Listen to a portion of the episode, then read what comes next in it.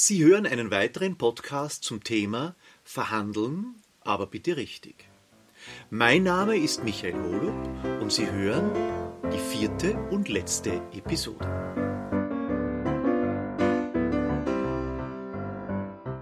Somit kommen wir zu einem bereits viel zitierten Thema und das sind die Nutzenargumente. Der Nutzen den Sie mit Ihrem Produkt, mit Ihrer Dienstleistung Ihrem Kunden stiften können, ist letztendlich der einzige Grund, warum er bei Ihnen kaufen möchte. Nur wenn dieser Mehrwert den Preis rechtfertigt, wird es zu einem Kaufabschluss kommen. Sonst eben nicht. Umso mehr müssen Sie sich konzentrieren auf diese Nutzenargumente.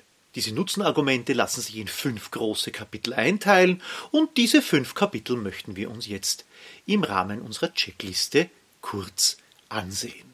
Das erste Thema ist hier Prestige und Anerkennung. Wir alle gieren danach, Anerkennung zu bekommen, Anerkennung von anderen, die uns sozusagen einen positiven Spiegel vorhalten. Und aus diesen Gründen konsumieren wir, kaufen wir Produkte. Das beginnt beim Auto, bis hin zum Smartphone. Aber auch so rationale Entscheidungen wie die Entscheidung für eine Softwarelösung.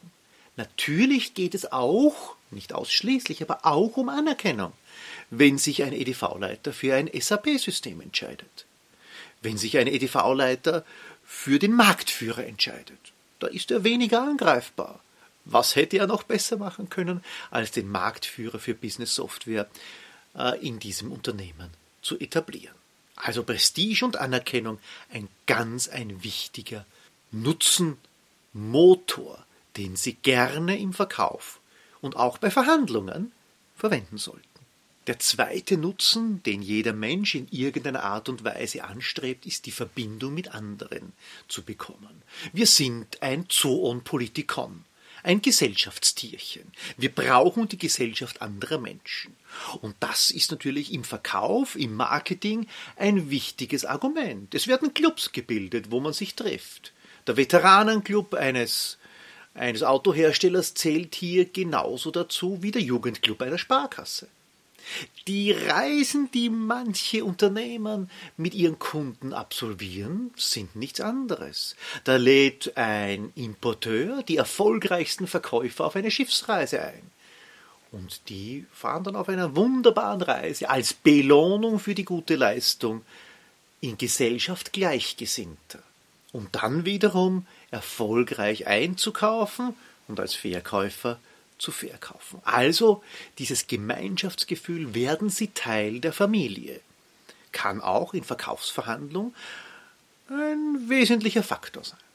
Die dritte große Gruppe von Nutzenargumenten gehen in die Richtung Fortschritt. Fortschritt und auch Technik ist heute nicht mehr so ein Selbstläufer wie vor einigen Jahren. Aber es gibt noch immer ausreichend Early Adopters, wie wir sie nennen, die als erste vorne dabei sein wollen. Wir alle erinnern uns, als einige Male bereits das neue iPhone auf den Markt kam, haben Menschen vor der äh, Apple-Verkaufsstelle übernachtet, um unter den Ersten zu sein, die dieses neue Wunderprodukt äh, bekommen. Das hat sich ein bisschen abgeschwächt, aber ist noch immer ein gutes Argument und eine gute Alleinstellung, wenn Sie es geschickt verpacken können, welchen Nutzen als erster für den Kunden, für Ihren potenziellen Kunden hier herausschaut. Die vierte Gruppe von Nutzenargumenten geht in Richtung Kostenersparnis. Nun, da darf man natürlich nicht den Rabatt meinen, das heißt, das Produkt billiger einzukaufen. Hier muss man ein bisschen mehr in die Tiefe gehen. Und in die Tiefe gehen bedeutet hier, welche Kosten erspart sich der Kunde bei sich selbst. Also zum Beispiel Rüstzeiten von Maschinen. Zum Beispiel die Durchlaufzeit eines Projekts. Zum Beispiel die Geschwindigkeit, mit der Auswertungen gemacht werden können. Das sind alles Ersparnisse, die der Kunde hat, die sich entweder in geldwerten Vorteilen, um Rüstzeiten von Maschinen, oder aber in einer besseren Leistung, einem besseren Output mit denselben Kosten argumentieren lassen. Das ist der Beitrag Ihres Produkts oder Ihrer Dienstleistung, also Kosteneinsparung. Last but not least will jeder Kunde natürlich Gewinn machen. Gewinn ist ein, ja, natürlich ein notwendiger Faktor, den Sie sehr gut bedienen können. Insbesondere, wenn Sie ein Produkt verkaufen, das Ihr Kunde selbst wiederum weiterverkauft. Also zum Beispiel Motoröl für eine Kfz-Werkstatt. Damit verdient die Kfz-Werkstatt dann entsprechend Geld und der Gewinn geht nach oben. Oder wenn der Kunde Ihr Produkt in seinem Endprodukt verwendet und entsprechend ausloben kann.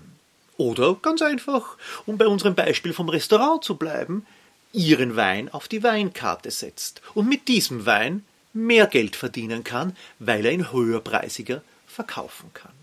Wir sind nunmehr bereits beim 16. Punkt unserer Checkliste und hier geht es darum abzuklären, was ist eben noch abzuklären, bevor wir über den Preis sprechen. Weil über den Preis wollen wir ja als letztes sprechen. Also eigentlich wollen wir über den Preis überhaupt nicht sprechen. Der Preis soll sich als logische Konsequenz all unserer Nutzenargumente, all unserer Bedürfnisstrukturen, die wir auf Seiten des Kunden zu befriedigen imstande sind, ergeben und vom Kunden als solches akzeptiert werden, weil wir ihn wohlfeil kalkuliert haben. Aber trotzdem sollten wir noch einmal sicher gehen, dass wir, bevor wir dann über den Preis sprechen und den Preis entsprechend nochmals in der Sandwich-Methode darlegen, dass es nicht noch versteckte hm, Wünsche, Anforderungen des Kunden gibt, die vielleicht sogar von einem unserer Mitbewerber erst auf die Liste der Bedürfnisse gesetzt wurden, weil auch Mitbewerber haben manchmal sehr geschickte Verkäufer, da müssen wir uns bewusst sein. Also es sollte verhindert werden, dass der Einkäufer dann, nachdem wir unseren finalen Preis diskutiert haben, an sich fertig wären mit unserer gesamten Verhandlung noch eine Zusatzwunsch aus dem Hut zaubert, der uns dann ordentlich, wie man so schön sagt, ins Schleudern bringt. Und wir sollten, Punkt 17 vorbereitet sein. Vorbereitet sein, was wir dem Kunden anbieten könnten, wenn wir es tatsächlich nötig haben, aber jenseits von Rabatten und Nachlässen. Also was wären so ein paar Goodies, die wir ihm noch geben können? Eine Dreingabe, vielleicht auch ein prestigeträchtiger Artikel in unserer Hauszeitung oder im Online-Magazin, vielleicht ein Video mit seinem Statement, ein Geben und ein Nehmen. Hier ist Kreativität gefordert. Das ist so der finale Punkt. Wir sagen noch eine ganz, eine kleine Kleinigkeit, äh, die es noch gilt, die vielleicht große Wirkung beim Kunden, bei ihrem Verhandlungspartner auslösen kann. Deshalb steht sie auch auf der Checkliste damit Sie es nicht vergessen. Weil das ist schon ziemlich spät in der Abfolge, Punkt Nummer 17, wie gesagt, aber nicht minder bedeutsam. Der nächste Punkt auf unserer Checkliste ist wieder ein solcher, den Verkäufer gerne ein bisschen zur Seite schieben. Es ist aber ein Kernstück des guten Verkaufs. Keine Leistung ohne Gegenleistung. Das heißt, Sie müssen hier die Kreativität für den Kunden denken, weil der Kunde selbst wird hier sich nicht anstrengen wollen. Die Frage lautet, was kann Ihr Kunde Ihnen für ein Entgegenkommen seinerseits anbieten? Und zwar durchaus auch jenseits von Mengenabschlüssen, Vertragsverlängerungen und so weiter. Ja, der Kreativität sind hier keine Grenzen gesetzt und das ist ja gleichzeitig gefährlich, dass man sich gar nichts überlegt. Deshalb hier ein paar wenige Punkte. Der Kunde könnte zum Beispiel als Referenzkunde dienen. Vielleicht sogar mit einem Statement auf Ihrer Homepage. Vielleicht mit einem kleinen Video, mit einer Aussage zu Ihrem Produkt. Wo vielleicht auch andere potenzielle Kunden bei ihm anrufen dürfen und sich erkundigen dürfen, ob er wirklich so zufrieden ist mit Ihrem Produkt oder mit Ihrer Dienstleistung. Das sind genau solche Themen, die es gilt vorzubereiten und dann ein ja, Geben und Nehmen zu entwickeln, das für beide Seiten befriedigend ist. Sowohl für den Kunden, der sagt, das kann ich geben, das ist kein Problem für mich, das mache ich vielleicht sogar gerne, als auch für Sie, dass Sie einen Gegenwert bekommen für ein Entgegenkommen, das leider notwendig war. Wir nähern uns schon langsam dem Ende unserer Checkliste und es geht noch einmal um die Präsentation eines Angebots im Team. Also um die Choreografie einer Angebotspräsentation im Rahmen von Verhandlungen. Gehen wir mal davon aus, es geht um ein wichtiges Produkt um eine wichtige Investition bei Ihrem Kunden, um eine Produktumstellung, eine Lieferantenauswahl für ein breiteres Sortiment und Sie sind eingeladen, die Präsentation zu halten. Sie werden als Team auftreten, angenommen ein Verhandlungsführer oder eine Verhandlungsführerin mit zwei Kolleginnen oder Kollegen. Und jetzt beginnt die Choreografie. Die Choreografie ist wie so vieles im Verkauf nach der Sandwich-Methode aufzubauen. Also wir beginnen einmal mit der Bedarfsermittlung, die wir durchgeführt haben. Was haben wir erkannt, was der Kunde möchte? Und wie sehr und wie gut können wir es erfüllen? An dieser Stelle holen wir uns zustimmendes Nicken, genauso wie mit der Frage, gibt es noch weitere Punkte, die Sicherheit, dass wir nichts vergessen haben.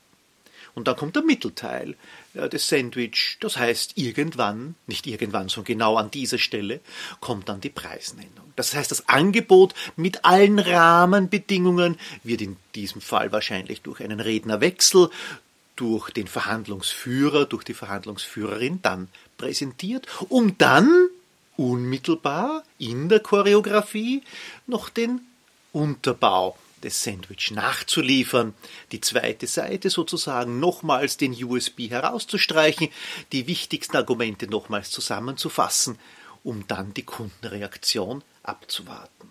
Immer unter der Methode, der Preis darf nicht nackt stehen bleiben. Das hatten wir ja schon das ein oder andere Mal. Und wie gelingt so eine Choreografie? Ja, ganz einfach durch Training. Das geht nicht von selbst. Also wenn es wirklich eine bedeutsame Präsentation ist, ist es kein Makel, sich hier einen externen Trainer zu holen und das von A bis Z durchzuarbeiten. Also wirklich von der Einheitlichkeit der Folie über das Wording bis hin zum Übergang von einem Redner auf den nächsten bis hin zur Frage, wer beantwortet Zwischenfragen, wer kann Zugeständnisse machen, wer kann keine Zugeständnisse machen, welche Funktionen in dieser Choreografie hat jeder Einzelne, Wer führt Protokoll, wenn der sonst vorgesehene Protokollführer gerade präsentiert? Also eine Fülle von Fragen, die man im Rahmen eines solchen Spezialtrainings durchaus abhandeln kann und abhandeln sollte.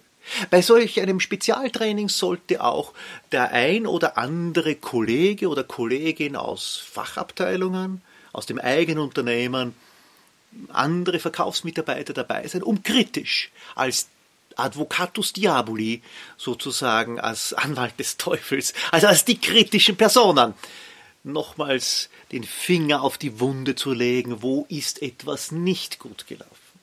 Also ich persönlich hatte die beste Erfahrung äh, mit solchen Sessions und durfte, das möchte ich dazu sagen, als Verkäufer hier einige Male den aktiven wie auch den Part des Zusehers äh, geben, beides sehr lehrreich. Also man hat einen enormen Zuwachs an Wissen, an Können und auch an Zutrauen. Also was man ganz einfach mutig sagen kann im Rahmen von Verhandlungen. Also ein ganz ein wichtiger Aspekt. Training bitte deutlich vor dem Termin. Ich gehe immer davon aus, eine Woche vor dem eigentlichen Termin sollten Sie ein solches Training absolvieren damit auch noch Zeit bleibt für Korrekturen und allfällig ein nochmaliges Kurztraining nachzuschieben. Wir sind jetzt beim letzten Punkt unserer Checkliste angekommen. Visualisieren Sie Ihre Verhandlungen. Das klingt spröde, ist es aber überhaupt nicht. Wir alle kennen als Skifahrer Nation Marcel Hirscher.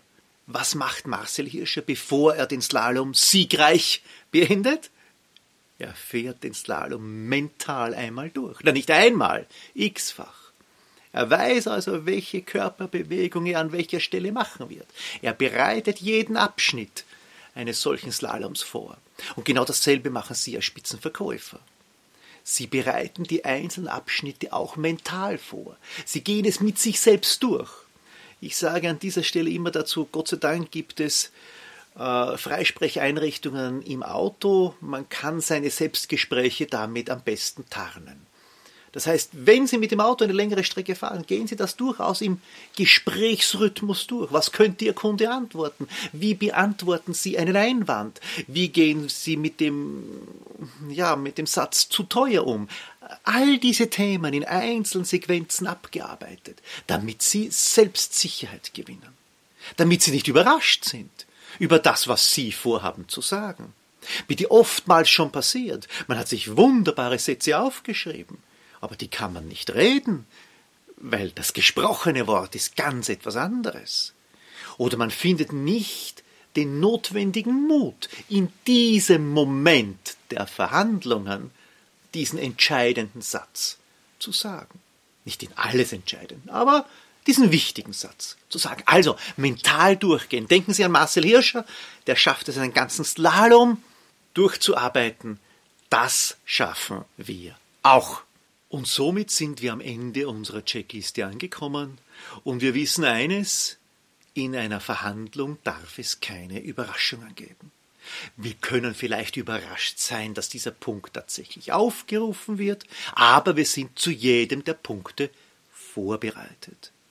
Wir können in unsere Unterlagen hineingreifen, seien es geistige Unterlagen oder tatsächlich ausgedruckte Unterlagen, und haben das Richtige, das passende, vorbereitete Papier zur Hand.